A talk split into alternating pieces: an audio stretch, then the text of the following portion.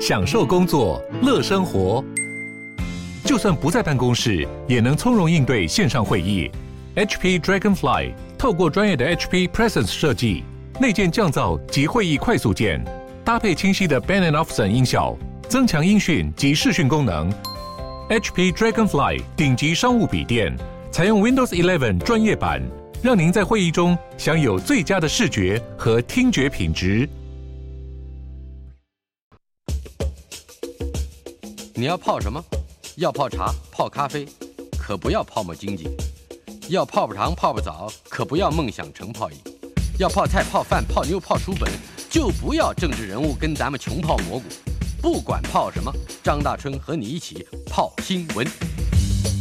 台北 FM 九八点一 News 九八九八新闻台，今天进行的单元孙维新谈天，国立台湾大学物理系及天文物理所的教授，以及《科学人》杂志总编辑孙维新在我们的现场。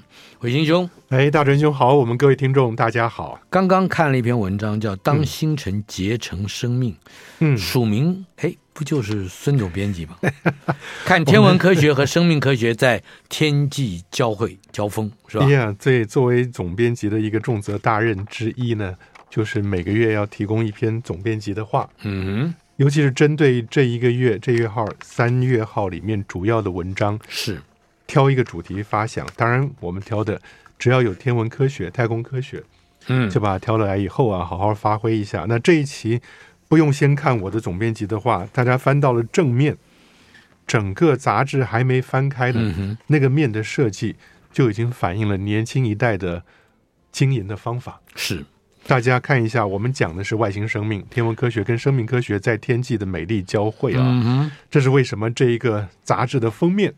竟然是一个反光板，是一个银色的页面，而且刻意把科学人旁边的那些 那些应该显示的字样写的小，现在在旁边，也就是留下了中间像镜子一样的，是吧？感觉像镜子一个一样。对，这是科学人杂志。我想年轻一代希望跟读者做更多互动的方法，嗯，大伙儿能够反映了自己的面庞，拍张照片传回去给科学人。外星生命究竟长怎样？一看，哎呦，好像跟自己是不是在那个银色的板子里面？对对对对对，是这个概念吗？Yeah，就是大家好玩嘛。嗯。不过真正我会觉得，未来如果有合适的事件跟场合的话，或许可以我们提供《科学人》杂志提供一些边界条件，譬如说，你现在到了下一个能够生活的太阳系去了，嗯，告诉你那个太阳是什么颜色、什么温度的，嗯哼，然后呢，你这个行星。有多大，有多重，上面重力场多强，嗯，离开这一个母恒星呢多远，然后让大家发挥自己的巧思，把天马行空想想看，那个行星上面植物动物该是什么样子。嗯哼，也就是说，跟地球的差异，跟它的环境特色，可能可以结合起来做想象。对对对。不过大春兄，我想到了一个事情啊，嗯、你记不记得《三体》？《三体》就是离我们最近的那个半人马座南门二嘛，是三颗恒星。两颗恒星呢，跟太阳差不多大，一颗差不多，一颗稍微小一点。第三个恒星很小，颜色很红，温度很低，嗯，红色的侏儒星。呃，对，红矮星，嗯，叫红矮星。那它的名字叫做比邻星。比邻星呢，就是这三个里面离我们地球还算最近的。比邻，比邻，天涯若比邻。对对对对，比邻星。它旁边还找到了一个系外行星，嗯，还真的找到一个系外行星。所以呢，我们就想说，如果你在那个系外行星上面，我们曾经讨论过，你会看到。它的植物应该是什么颜色的？嗯，后来我们三个太阳伺候一个行星，是吧？那两个太阳比较远，嗯，所以你的光照并不强。是，而你自己的母恒星呢，不像我们的太阳线金黄色的光芒四射，而是有点小，暗红色的，温度也低。嗯，怎么办？我们在猜想，那的植物可能颜色叶子都会偏深哦，说不定全部都是黑色的哦，那才能够吸收所有的能量。是。哎，大主任这样讲起来那，那人也会戴墨镜吗？我记得，哎，就是当星辰凝结成生命这篇文章，你旁边有一张很帅的照片，哎，在一个大的，好像是个望远镜，大天线，大天线，对，前面戴了一个牛仔帽，戴太阳眼镜，这是少数我觉得戴牛仔帽看起来还过得去的照片，就是你嘛？啊，我啊，当然我呢，总编辑的话，他在那个比邻星上会怎么样？啊，不不不不。这张照片不需要戴太阳眼镜。二零一七年，我们在科博馆呢办第一次科普学游去美西的时候，嗯。一路从加州亚利桑那走到新墨西哥州去看那个巨大的天线阵，嗯，二十七个天线哦，在大草原上排成一个 Y 字形的，是。我就站在前面一个天线，哎，那就是那个谁嘛，Judy Foster 演那个 Contact 接触未来的一个场景之一啊。是，我以为大家老师学生去那边应该很感动的学科学，没有想到他们大家都没看过这部电影。啊，不不，他们都看过。嗯，女老师呢就已经戴着草帽跟耳机了，一定要打扮成 Judy Foster 一样，在现场以这个做背景，嗯拍那个同样的剧照啊。是，但是那个是这个照片呢，至少跟外星生物有一点点嗯连接吧。是，但但是星辰凝结成生命的主要宗旨，可以再我们强调一下吗？主要是说我们现在，当然这个这一个主题啊，嗯跟后面的两个文章都有关系。一个是宇宙炼金术，嗯另外呢，一个就是外星生命了。嗯哼，我们今天知道，在一百三十八亿年以前，宇宙大爆炸，大爆炸完了以后产生的元素，最最初几秒钟产生的元素只有氢跟氦跟一点点锂，周期表前面三个元素。但后来呢，经过这些元素彼此融合在一起，慢慢慢慢就会出来更重的元素，像碳啊、像氧啊、像氮啊什么的。是可是自然融合的元素，它有一个极限，就是到铁，嗯，到铁就结束了就。结束了。为什么？因为铁无论是要分裂或者融合，你需要给它更多的能量，它不会还你一样的能量，啊，所以铁是不会还你钱的，所以你就没有办法去在自然环境里面分解铁。其他的元素呢，无论你说氢融合成氦，四个氢原子核融合成一个氦原子核，它会少掉一点质量，那个质量就是一等于 mc 平方，就变成能量了。嗯哼，铀，我们讲铀或者钚分裂。是分裂成两块，然后那两块的质量加在一起也比较小一点，所以又有一些质量不见了，嗯哼还是一样一等于 c 平方。是所以无论是核分裂，从重元素分裂，从氢元素融合，它都会有质量损失，但是铁不会，嗯所以铁没有办法受人涓滴而以涌泉相报，嗯不行，在自然界它不会发生的。嗯那为什么周期表上铁二十六之后的还有这么多元素？嗯就是因为在宇宙里面比较巨大的爆炸，超新星啊，两个中子撞在一起啊，产生了一个非常高温高压的环境，嗯让中子额外的中子可以冲到原来有的原子核里面去。是中子冲进原子核，冲进去一堆都没有用，为什么？决定你是什么元素的是里面的质子数，不是中子数。嗯哼譬如说，我们讲碳，讲了碳十二，那就是六个质子嗯跟六个中子。是碳十三是六个质子，七个中子；嗯哼碳十四是六个质子，八个中子。碳十四就是我们用来定年的了吧，啊哈这些都是有放射性的。中子多了不影响它作为这个元素的名称，嗯可是呢，它就变成一个放射性比较强的同位素，会衰变的，中子会、啊会变。所以呢，大家估计这篇文章那篇文章讲的其实讲的是，当你在超新星爆炸或者两个中子星相撞的时候，嗯有一些中子钻到原有的原子核里面去，是钻进去以后呢，这中子又有一个衰变叫 beta decay。beta 衰变的意思是说，它丢出去一个电子，嗯自己本身变成一个质子。中子是中性的，是质子是正，电子是负，所以你中子要变成质子的正，它就需要丢出去一个负的。负的嗯所以把电子丢出去以后呢，它就变成一个质子。那这原子核里面只要多一个质子，它就变成下个元素。嗯多个多个质子就下个元素，氢一个质子，啊氦两个质子两个中子，是所以你只要看两个质子，它就是下一个氦，是，几个中子就都没有关系的，一个中子两个中子都没有关系。所以所有的这些序列在在排列的时候都是多一个多一个多一个对。对对对对，嗯，就是根据质子数来的。氦氖雅克氙氡，呃氖就多一个啊，没有没有，你现在就比氦氦氖氩氪氙氡是垂直来看了，啊。它多一个是横向哦横的看。横向走，从氢在左上吧，左上角，然后呃氦在右上角，嗯。质子一是两个质子二，然后第三个是锂，锂钠假如色法，嗯锂钠钾如色法。对，锂是三一，条。对，哦，然后皮美盖斯贝雷，皮是四。是藏头诗的概念，跟文学家讲这个事儿，最后得到结论就是藏 周期表就是一首藏头诗，是？吧？啊，很好很好，门捷列夫听到了，特别感激你这个知音呢、好吧，当年一百五十年前，门捷列夫其实玩的是世界上最厉害的拼图游戏、啊。嗯哼，他把那时候发现的元素呢，写在一个小纸条上，知道质子，知道中子多少，然后把它的物理跟化学性质写在一个小纸牌上，把这纸牌前后倒动，到最后就出来周期表的雏形。嗯，很伟大。是，如果我们现在进一步跨到今天要介绍的几篇文字里面，啊，呃，其中第一个就是外星生命到底叫长怎样？嗯，长成什么样？对，好像它还远超出我们的想象。我在总编辑的话里面也说了说，嘿嘿嗯，生物是如此的重要，是以致不能把生物完全交给生物学家。嗯，那这是原来人家说我们学物理的人，物理是如此的重要，以至于不能把物理全部报到报到生物学家身上。去。对对对对对，嗯、重点是说，你如果是一个长期累积了具有我们不要用成见这两个字，嗯，具有一个传统观念的生物学家的话，是。你可能没有办法去跳脱你原来的章法去思考什么叫做真正的生命。嗯、我们以前也开玩笑说，生命第一个它应该是需要能量的。嗯，会消耗能量。第二个呢，它需要自我复制，嗯，它会自我复制，一代一代往下传的。第三个是复制的过程中，它要携带遗传密码，嗯，比如 DNA、RNA，下一代是有这一代的特征的。是，可是你想看，如果这三个条件都满足的话，那电脑病毒是不是？嗯，算生命。对，因为你要开机有电的，它才会运作。而且，可是你放在两紧紧相邻的两的两个晶片，它不会彼此传染。哦，对啊，电脑病毒不会传染啊！啊不，它透过网络，它会哪里都可以去。是，然后它会携带它自己的一串密码。嗯，但是我们知道那个不能算生命，所以这里边它是真的提出生命。第一个，生命的确是要消耗能量的。嗯哼。第二个呢，生命跟周遭是有边界的。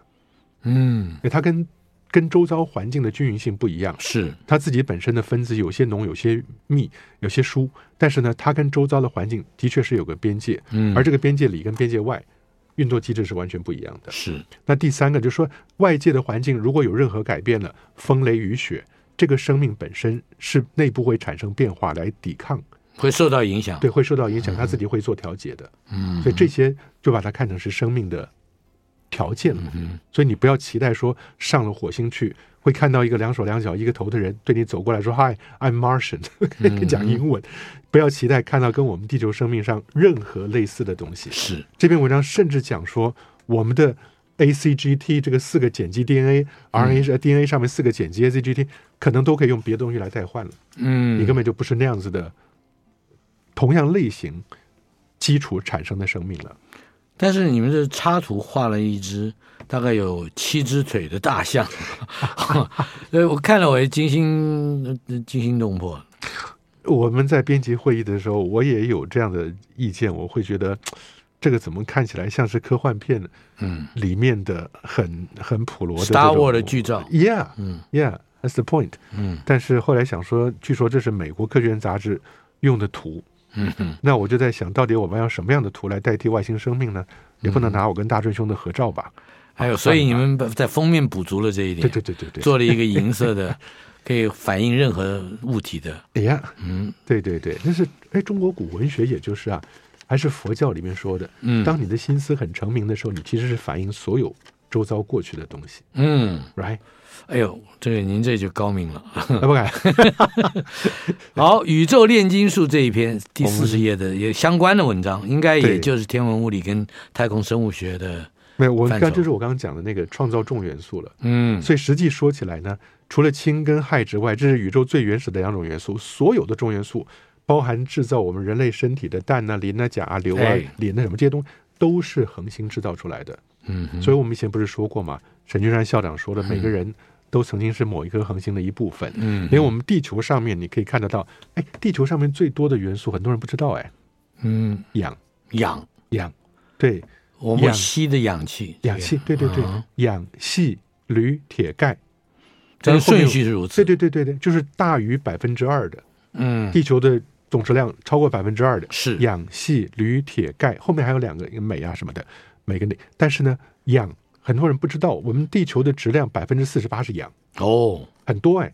大家说，我们走到外面去看到泥土石块细，它是氧化的。对对对对对，嗯、氧存在在很多氧化钙啊、氧化铝、氧化镁，都存在在这些万物万事里面，都是氧化的。是，所以氧到，所以它不是以气体来存在。我们看得到、摸得到、吸得到的气体很少，是绝大多数氧是在我们的地壳里面的。嗯哼，所以你可以想象得到，在这些要有氧，一定是恒星过了很多代很多代，在恒星核心里面造出来足够多的氧，嗯，后来又成了星云，在星云结合里面跑出来太阳，剩下一个盘子，盘子里面有很多氧气铝结合出来。这个盘子就是你讲的吸积盘，是吧？呀，你也可以把一个星球形成的盘子叫做吸积盘，你也可以把遥远星系巨大黑洞旁边那个盘子叫吸积盘。哦，对。好，那这个文章里面提到中子星撞出重元素，这个概念是什么？是是有撞了以后就出现新的元素？对，因为它有两种做法，一个是缓慢的原子核缓慢的吸收中子，嗯，然后中子变成放出一个电子来，变成是刚才说的，对，那个叫 S process，slow 慢速度，嗯、另外是 rapid 快速的。快速的过程呢，就会发生在这些无论是超新星爆炸、巨大的爆炸，嗯，还有就是两个中子星相撞，中子星撞击。我们过去学天文的人知道的最清楚，就是超新星爆炸的瞬间，嗯，你会形成很多重元素，比铁还要来的重元素，因为它瞬间它的压力温度太高了，很多中子都挤到原子核里头去，嗯，然后原子核瞬间就变成很多重元素出来嘛。我还记得，嗯，一九八七年的时候，是我到。智利去做天文观测，嗯哼，那那一年一九八七年二月二十三号，一九八七 A 这个巨大无比的超新星爆炸了，嗯，那大家都好兴奋，我刚好三月份要到南半球去观测，所以全班的这些美国外国同学都好羡慕，但我下去看了以后，你要更令人羡慕的是什么？我都会接受到世界上研究超新星巨擘，嗯，这种。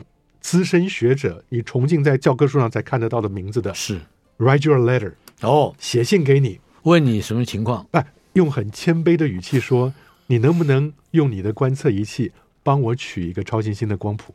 嗯，因为他都会查啊哈，你因为你，你可以做到吗？可以啊，二月二十三号它就爆炸了，那我是三月六号下去的，嗯哼，但是你如果二月二十三号爆炸以后，这些。大佬们做超新星研究的，现在再去想申请望远镜时间根本来不及了。是，所以呢，他就只能拜托已经有望远镜的时间的人，比如今天晚上我我我十个小时是要看类星体的啊，我就空一个小时，在最适合的时间把望远镜转过去拍一个超新星。哎，你要找得到，啊，就在那边大麦哲伦大麦哲伦星系里面一个亮点，嗯哼，太亮，那个非常亮的一个超新星，不，不会错过的，嗯，不会。所以你你接到了几封这样的信？哦，有一两封哦。一两封，这已经很不错了。那个那个都已经是我也有一二十封，或者一两百封，一一两封其实就够了。对，一两封的极极大咖的科学家写来以后呢，我们拍了照片，然后得了光谱，嗯，把光谱那天晚上原始的光谱跟所有的需要校正的标准资料全部整理完以后给他寄过去。是他最后呢拿这个东西发表文章以后，你的名字也在上头。哦哦，这很棒了。所以真的，我们还真的做事情了。嗯，所以这个论文也算。有有贡献，呃，那但是你自己的类星体观察呢？也也受不了太多影响啊。嗯哼，这个这个能够帮助伟大的科学家，这是科学上很重要的一件事啊。我也与有荣焉。哎，但是我只记得那一次的爆炸里面，我竟然看到钴六十。哦，因为光谱线我们自己会会可以 identify 哪个谱线是什么元素的。嗯、这会这是真的会令人觉得很意外吗？为什么？重元素，你想不想象不到说那么重的元素。瞬间超新星爆炸能够出来那么强烈的谱线，嗯，那它谱线吸收谱线越强烈，代表它那个元素存在在这个爆炸喷发出来这个壳中的量就越大。你就知道医疗用的吗？人类拿来做医疗啊，但是它爆炸瞬间就形成了很多重元素，整个那个球壳喷发出来，里面的能量再出来呢，经过了它就会被吸收掉。你只要看它吸收光谱在哪里，马上知道这个球壳里有什么东西。我们还有几分钟的时间，yeah. 有一个话题可能解释起来不不需要太多时间。人体代谢的高效引擎哦，可以说一说。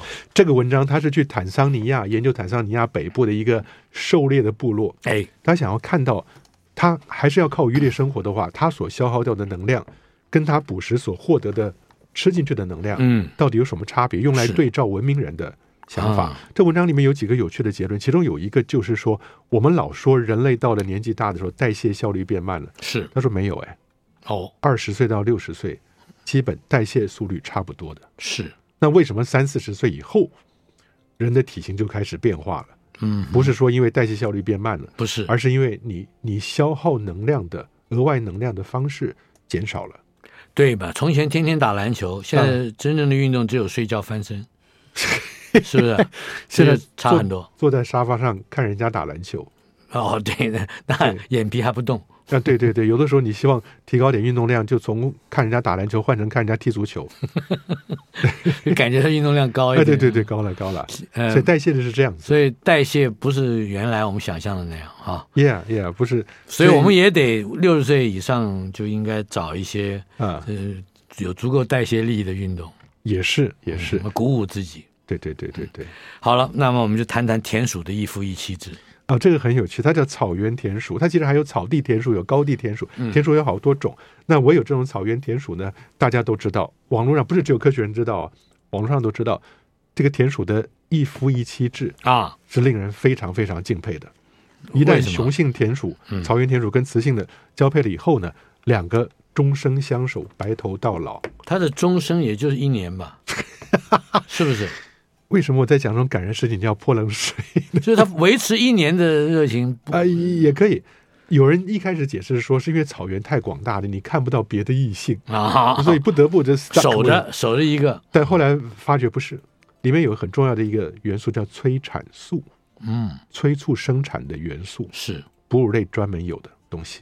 但是所有的人都所有的哺乳类对男女都用都都利用这个吗？啊，对，如果你这个东西变强，那为什么其他的不见得一夫一妻？哎，你要想办法增加它的催产素。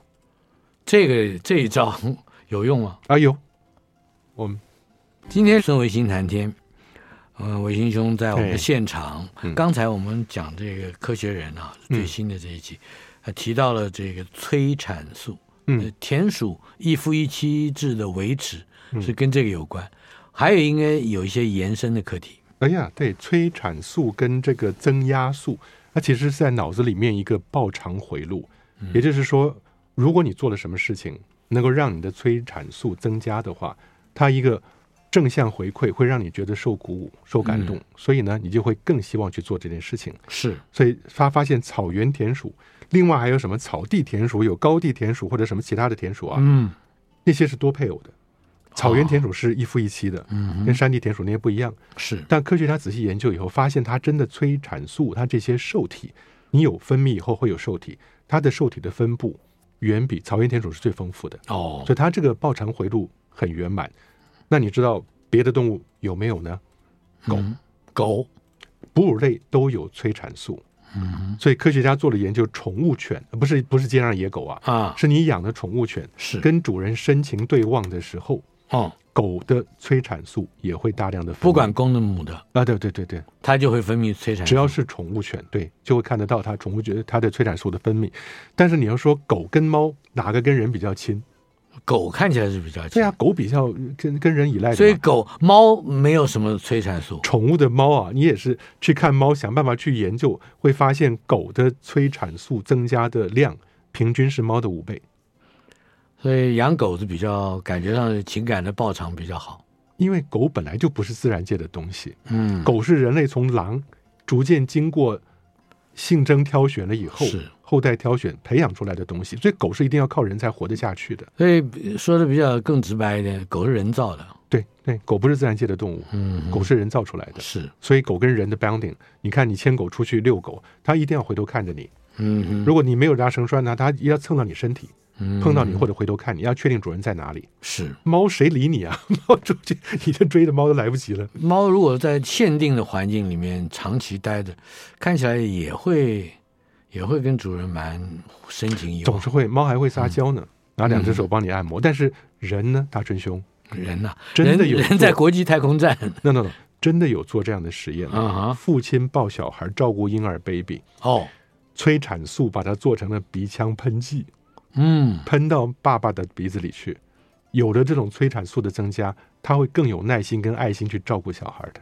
所以先喷一下再抱孩子。我就想以后牧师如果要证婚结婚了，嗯，等你讲完 I do，他讲完 I do 以后，拿出鼻腔喷雾来，喷一下，喷一下，保证你们白头到老，爱河永浴。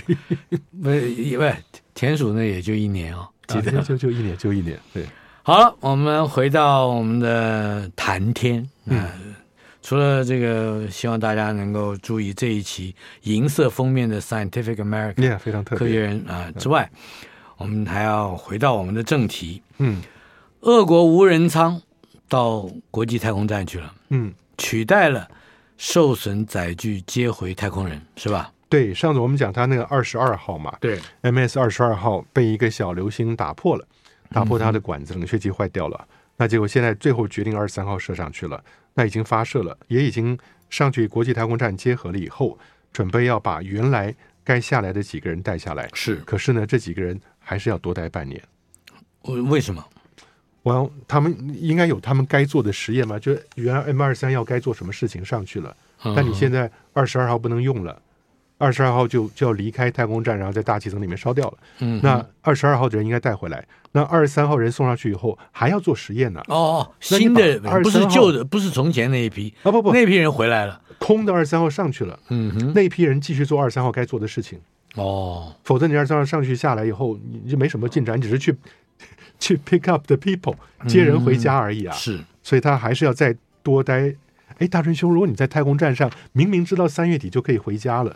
嗯，突然告诉你说你需要九月底才能回家，这是很这个跟马祖吃不到的肉差不多的感觉，有道理。是不是？哎，我看到那个新闻，我会回想到我小时候，我母亲跟我讲，我父亲很早就去世了，嗯、但是他当年是抗战的将军，嗯，打过长沙跟衡阳保卫战的，后来呢到济南去当鲁南使馆区司令，嗯哼，那我母亲看得到，亲眼看到。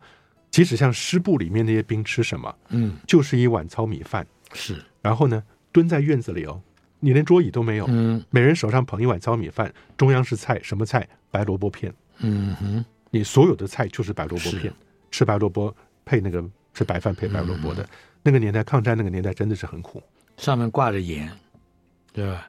你看了 就是要看了哈，不能舔一下啊，你不是大当然不行，而且多看两眼还说，哎，不齁死你。怎么有这么狠心的指挥官？哦、来，这个这是俄俄国救援太空船啊，零重力水涡实验登上国际太空站，yeah, 而且是台湾学生提案。对，我觉得特别呃令人高兴的就是中央大学的太空科学系的大学部学生，嗯，他就提案了，叫蔡志群，是提案了以后呢，获选几百个提案里面。获选登上国际太空站，嗯，做实验的，它叫零重力水涡旋。大春兄有一个好玩，其实这个是我们在科技馆常常做的一个表演啊，嗯，也就是你会看得到一个大桶子里面装了水，然后你按个钮以后，它就开始转，转了以后里面出来一个很漂亮的水龙卷嘛，对不对？那、嗯、是大桶子的，嗯，小东西一样可以做，怎么做呢？你拿一个保特瓶，上面拿另外保特瓶倒过来，嗯，那两个连在一起，是接在一起，接在一起可以锁中央不。中央用一个盖子，那个盖子两边拿拿胶粘在一起，中间打穿了以后哈，这边这个宝特瓶锁上盖子，那边的宝特瓶锁上盖子，你就会像葫芦一样有两个是头尾相衔的那个宝特瓶啊，对，头中头的。那其中有一个呢，有一半是水，嗯，但是中央有洞。大锤兄，你把这个转一百八十度，像沙漏一样。对对对对对，你把这两个宝特瓶呢转一百八十度，还是摆在桌上，水会不会下来？不会下来吗？不会下来，因为底下有空气。哦，底下有空气在瓶子里面挡着它，然后上面的水半瓶水下不来，下不来怎么？那你要怎么样？嗯、我们就给给小朋友给学生们做考验，怎么样？啊？学生拿起来猛力的摇、刷呀、暴力啊什么的，没什么太大动静，会几滴水滴下去，嗯哼，来回摇，来回摇，对，被转转圈圈，你抓它转、嗯、转一转以后呢，那里面水就会形成一个非常漂亮的螺旋。漩涡，漩涡非常快的速度，上面水全部到下面来，哦，那就叫水涡。那这蔡志群这位，他就是要把这个现象用在零重力的环境里，也就是太空站。对，那么好像还有一位若田光一，对，那是一个非常老资格的日本太空人啊。若田光一是他上去很多次了，他来操刀。对，因为他这些太空人要分配到一些地面给你实验的任务嘛。嗯，那这次分配到了若田光一，所以呢，他就帮这个中央大学的学生提的案，在。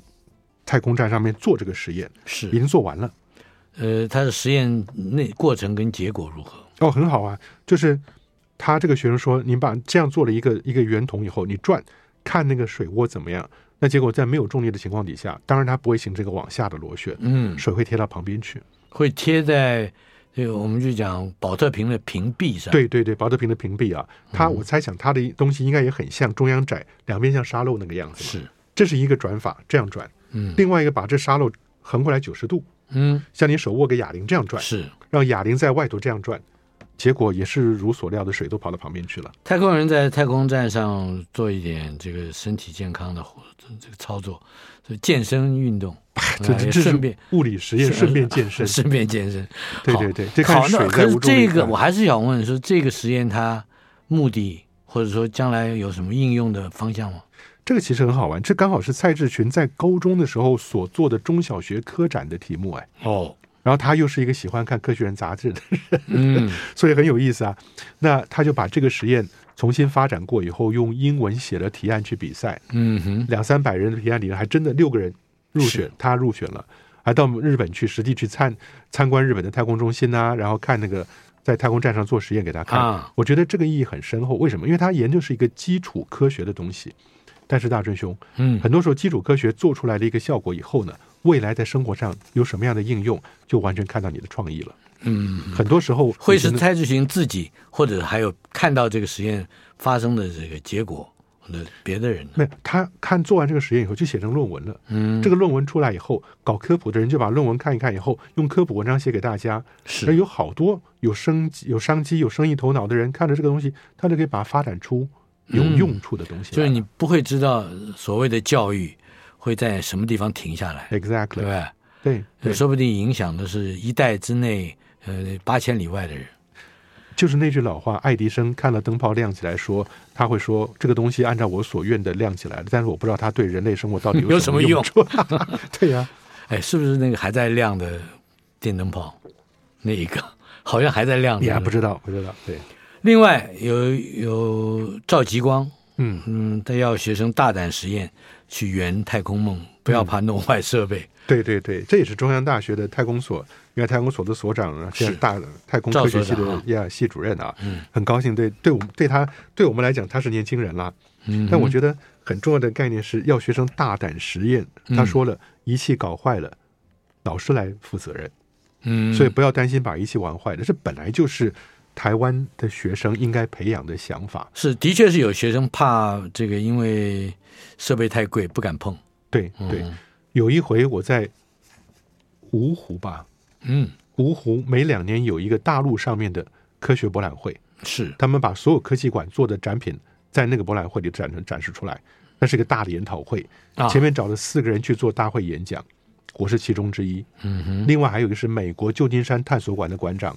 Bartell，嗯，那另外有两个是大陆的这个高阶的科学科学的什么科学家啊？那你知道我讲完以后四平八稳，Bartell 上去讲什么？这个美国人也很老实，嗯，吃了诚实豆沙包。他说：“你们要鼓励部下犯错，嗯，顾下犯的错越多，他科学进展速度就越快。”我在旁边听的就说：“你在大陆上跟底下这些领导们讲说，你要 犯错误，你要犯错，不要哎，学科学就是要不怕犯错嘛。你十次里面你有九次犯的错，一次对的，那你就。”就赢了。这这位教授叫什么名字？Bartell，Bartell，对他他简直就已经犯了错误，他勇于实践了他的论理，是吧？对对，我看他底下的大陆上这些领导脸上都露出温和的微笑。那你你搞不清楚，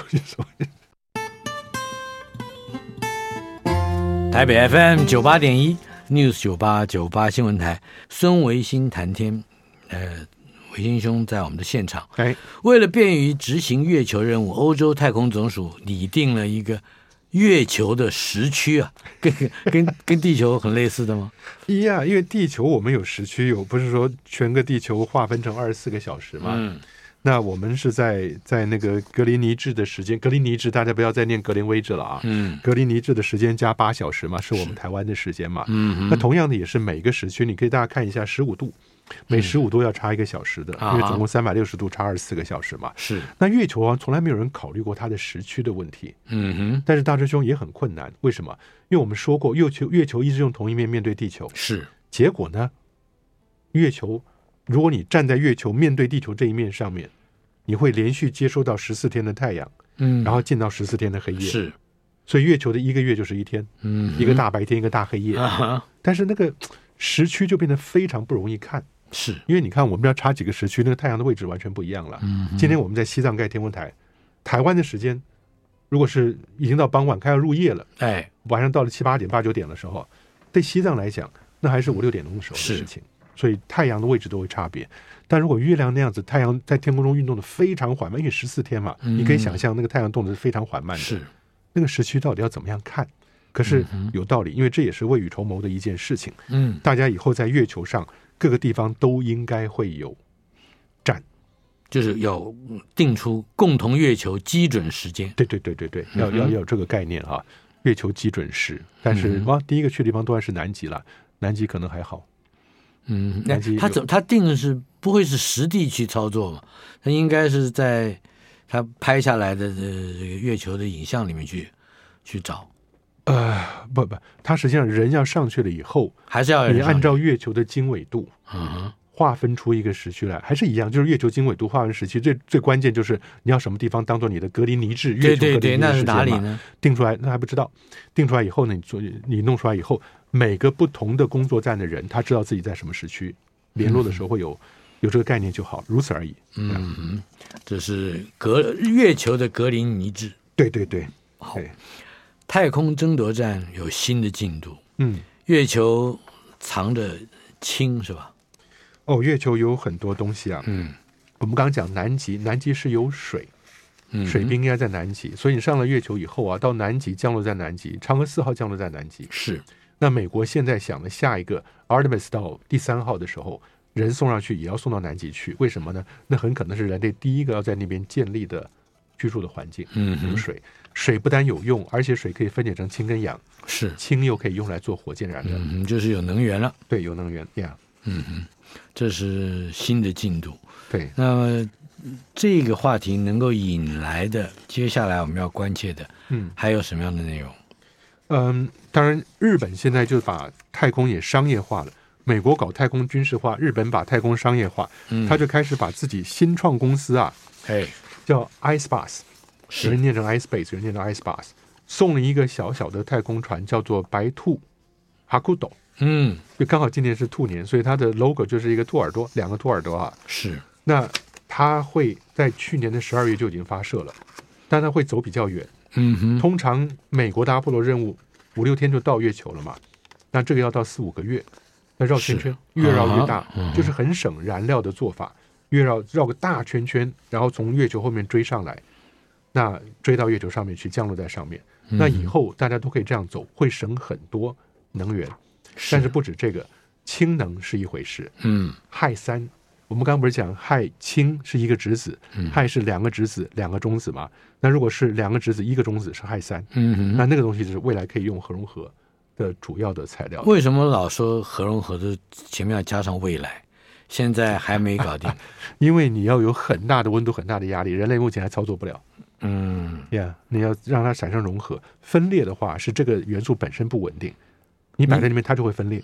啊，但融合的话，你要你要把它压在一起，非常厉害，它才会融合的。日本发明了氦气球的做太空旅行，哎，我觉得这个不到一万美金就可以上太空啊。对呀，大家想的是说上太空，想到的都是那些富翁，嗯，哇，只能眼睛看着他们花几十万、几百万、几千万美金上去了啊。是，但是呢，日本北海道新创公司它发展了氦气球太空观测，氦气球不大，一点五公尺宽。然后一个做飞行员，一个做乘客，一次带一个人上去，哎，可以飞到二十四公里高，哎，大真兄，嗯，我们一般的民航机大概是十一到十三公里，是，那平流层的底端，嗯，那二十四公里呢，飞到平流层的中间去了，是，那上升预定时间两小时，在高空平流层那么晃一个小时，在一个小时下降回到地球，它的费用呢，台币五百万，四个小时，哎，花五百万，哎，你还觉得便宜？啊，有钱人想的跟我们不一样啊。对，乘问题是你搭气球上去，乘客不需要经过训练跟熟悉这些太空舱操作的技术语言啊。他去年六月份，二零二二年六月份，他就已经成功的把氦气球送到了高度总高度百分之九十的地方啊，嗯、大概也是二十公里高的地方。嗯、还有个乘客是是一只仓鼠。他没花钱，他没花钱，他没没被折腾死就不错了、哦。Hamster，但实际上呢，不只是这个，是那其他也有很多人在做这些事情。嗯、那这一个日本的执行长年轻人，从小就是太空科学迷在搞这个东西。嗯，那其他维珍银河、蓝色起源那都特别贵嘛，对不对？是不只是这样子，美国人也在搞。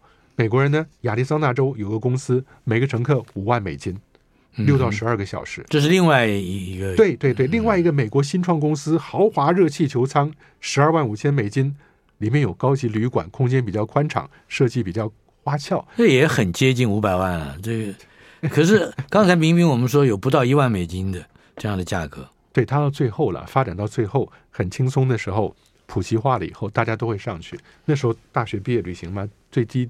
最低成本的应该就是搭好氦气球升空了。嗯，是的。接下来我们要来到比较更远的地方。嗯，火星侦察轨道卫星，也就是中国大陆的火星天问一号轨道车绕在旁轨道轨道船在旁边绕都没有问题。嗯，但下去的那个祝融号呢，好像没有熬过这个火星寒冷的冬天。怎么回事？感觉这个要致哀啊。对吧？因为它从去年五月会就会进入到了一个跟地球联络不上的环境，然后就进入到它的冬天了嘛。啊、那你会希望说，哎，重新可以开始联络了，然后冬天结束以后，它会重新出现。是，但是一直没有开始联系，因为美国 NASA 看到说那个车子一直没有动。呃，原因是中国人说他就不想走啊。你怎么可以说他死掉了呢？嗯哼，我觉得他已经超过他的任务寿命，已经完整的达成他的任务了。是。Yeah. 也就是说该下班了。对呀，对呀。地震波来回反弹，新数据解密。嗯，这是地球最内部，地球的最，也就是地核在正中间，是吧？Yeah，对。以前我们会讲地壳，然后地幔就地函，然后再来里面是内核嘛。对、嗯，那有个内核跟一个一个外核跟一个内核。嗯、那现在是内核里边还有一个核，所以地球总共有五层。那最里面的这一层呢，嗯、是六百多公里一个非常结实的铁镍球，六百四十四公里直径，嗯，的一个铁镍球。对，所以我都觉得这个很特别的，就是地球本身的结构啊。人类以为自己对地球科学了解深远了，嗯，但到现在为止，连地球内部结构怎么样分层，都还不断的有新的知识出现啊。嗯，我们知道它是个铁镍球之后，对，我们理解地球。如何生成？还有哪一些方向的？我很重要的是，因为我们的磁场保护我们的磁场就来自地球核心液态金属高速旋转产生的磁场。嗯，那如果我们知道了外核、内核、最内核它的分布，那我们对整个地球结构了解就会更清楚。当然，会帮助我们了解地震如何如何吗？呃，我们会知道，但是如果地球产生任何天灾，我们人类是无束手无策的。嗯哼。还有整整两分钟的时间，对，我们要讲讲气体云嗯拉开了，嗯，这个是什么样的一个现象？这个是黑洞，嗯，我觉得很有意思。是黑洞，我们讲过有好几种黑洞，是，但是我们平常看到的，就是产生重力波的两个黑洞相撞，对不对？嗯哼，那两个黑洞呢是恒星级的黑洞，可能一二十、二三十个太阳质量，或者七八十个太阳质量，嗯，一百个之内最大了。但是呢，另外一个是像 M。以前我们讲说去看那个，呃，遥远的星系中央的大黑洞，对，六十五亿个太阳质量，嗯，那特别大的。是，那你看小的是几十个，大的是几十亿个，嗯，中间有没有？他现在找到一个，哦，正要把一个把一个恒星扯碎的变成一堆云气，就这是云气本身呢，绕着中间一个空空的东西转。那个它有多大？十万个，十万个太阳的质量，对。呃，它正在扯碎恒星。这个云气，对对对。那这一个云气可能是当初的恒星，经过它旁边靠得太近，嗯，逐渐被扯碎了，不断环绕被扯碎以后呢，这云到最后就慢慢会掉到中央的黑洞去。主要是因为它现在看不到中央的部分。嗯、那根据计算呢，应该是一个十万个太阳质量。那这样子的话，就从小跟大之间，你把中型的黑洞也找到了。嗯哼，我我们喜欢把东西都排按照序列排排，是吧？呀，排排坐，吃火锅。嗯，太阳轨道飞行器近近距离取景，来谈谈这个太阳轨道飞行器。耶，我只是看到那个水星。他说那个太阳轨道飞行器看到的水星啊，在太阳的边缘，那水星真的小的好可怜哦，几乎在太阳的火焰里面蒸腾的。我们想办法用什么样的搜寻引擎可以？太阳轨道飞行器，嗯，打进去就可以看到，可以看到水星凌日。哎，好像节目时间还没到哎。我们在搜，我们在搜什么？所以，到水星去很困难的。